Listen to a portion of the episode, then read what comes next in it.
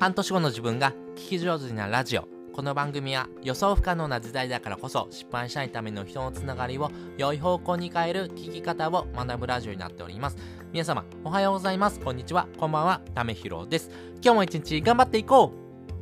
う。ということで今回はですね皆さんゴールデンウィーク遊んでますか？遊び心持ってますか？の遊び心がないとですね、ダメになっていきます。この遊び心があるとですね、あなたの魅力がですね、アップするんですね。これなぜアップするのかっていうことをですね、今回はですね、お話したいなと思います。遊び心を持ってるとですね、あなたの魅力がですね、アップする3つのコツについて、えー、お話したいなと思います。やっぱり遊び心ある人ってですね、やっぱり自分のですね、やりたかったことにですね、まっすぐですし、そういった人ってですね、結構キラキラと輝いてますよね。あー、あの人いいなとかですね、あの3歳児みたいにですね、熱中してるってめちゃめちゃ、良くないですか？今からの時代ですね、そういったですね、魅力を持ってる人ほどですね、人に愛されるかなと思いますんでね、そういった魅力をですね、持っておくためにですね、この3つのポイントをですね、えー、持っておきましょうよというお話をしておきます。先にですね、この3つのコツについてお話ししておきます。1つ目、多趣味。2つ目、初めてを3つ。そして3つ目、好奇心ということです。それぞれ解説をしていきます。まずですね、多趣味なんですけども、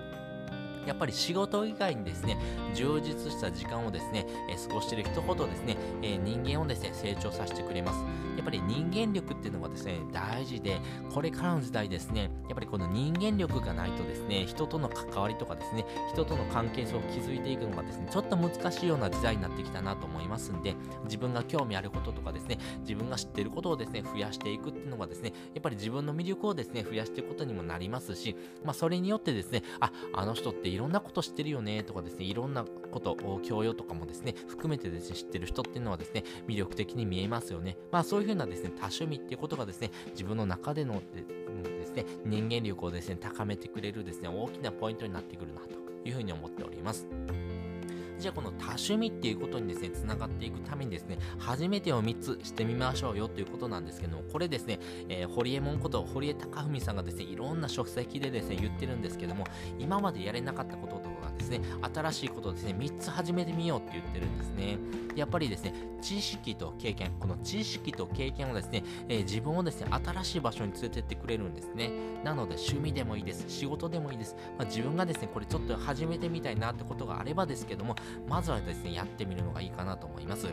私自身ですね、2020年ですね、あのコロナになってですね、あの世間を席巻し始めた頃ですね、私も始めて始めたことをですね、えー、3つあります。1つはですね、副業を始めるということをですね、始めてみました。そして2つ目はですね、音声配信をですね、始めてみました。これは2020年ぐらいからかな、ずっとやってるんですけども、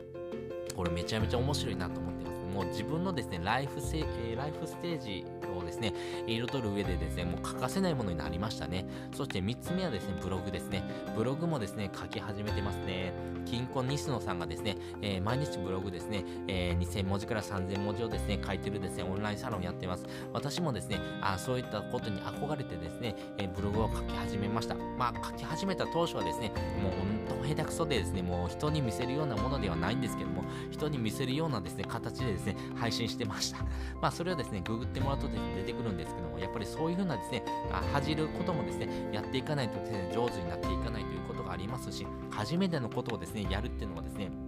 自分自身もですね、緊張するんですけれども、でもですね、やり出していくとですね、ちょっと面白いなっていうフェーズに入ってくるんですね。この面白いなってフェーズをですね、えー、自分がどういうふうなですね、価値観を持ってですね、対応できるのかっていうことがですね、大事になってくるということです。そして3つ目、好奇心。これですね、もう本当大事で、これアジア太平洋大学のですね、学長されてます出口春明さんの本も、私ですね、いろんな本持ってるんですけども、出口さんの本はですね、もうめちゃめちゃ面白いんですけども、その中でもですね、本物の教養っていう本にですね、書かれてるんですけども、これ人を成長させてくれるものがですね、3つあるっていうふうに書かれてたんですね。1つ目が本、1つ目が、え2つ目が、え人、3つ目はですね、旅というふうに書かれてます。人とですね、旅っていうのはですね、経験をですね、えそして本っていうのはですね、知識を学ぶことができますんで、まあね、今はですね、もうリカレント教育って言われてますからね、まあ、障害教育っていうふうにですね、言われるぐらいですね、学びっていうのはですね、大事ですし、やっぱり学びをですね、続け続けていくにはですね、好奇心っていうのも大事です。好奇心もですね、3つありますんでね、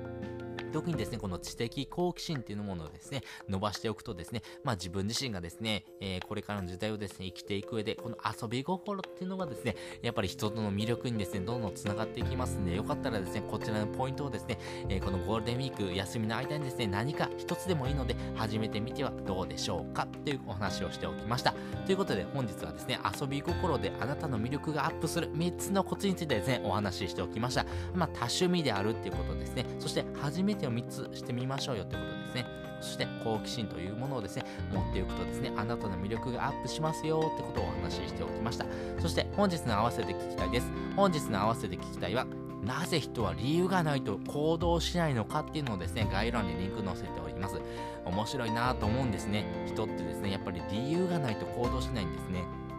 で、この理由っていうのがですね、結構ポイントで、私のですね、考えをですね、深く深く深掘りしたですね、えー、回になりますんで、この人がですね、なぜ理由がないと行動しないのか、そしてこの理由があるとですね、すぐ行動するんですね。行動するハードルがぐんと下がるっていうことがですね、やっぱ面白いなと思ったんで、そちらのですね、えー、内容ですね、深掘った回になっておりますんで、よかったらですね、気になる人はですね、覗いてみてください。ということで、本日もですね、お聴きいただきましてありがとうございました。また次回もですね、よかったら聞いてみてください。それじゃあ、またね。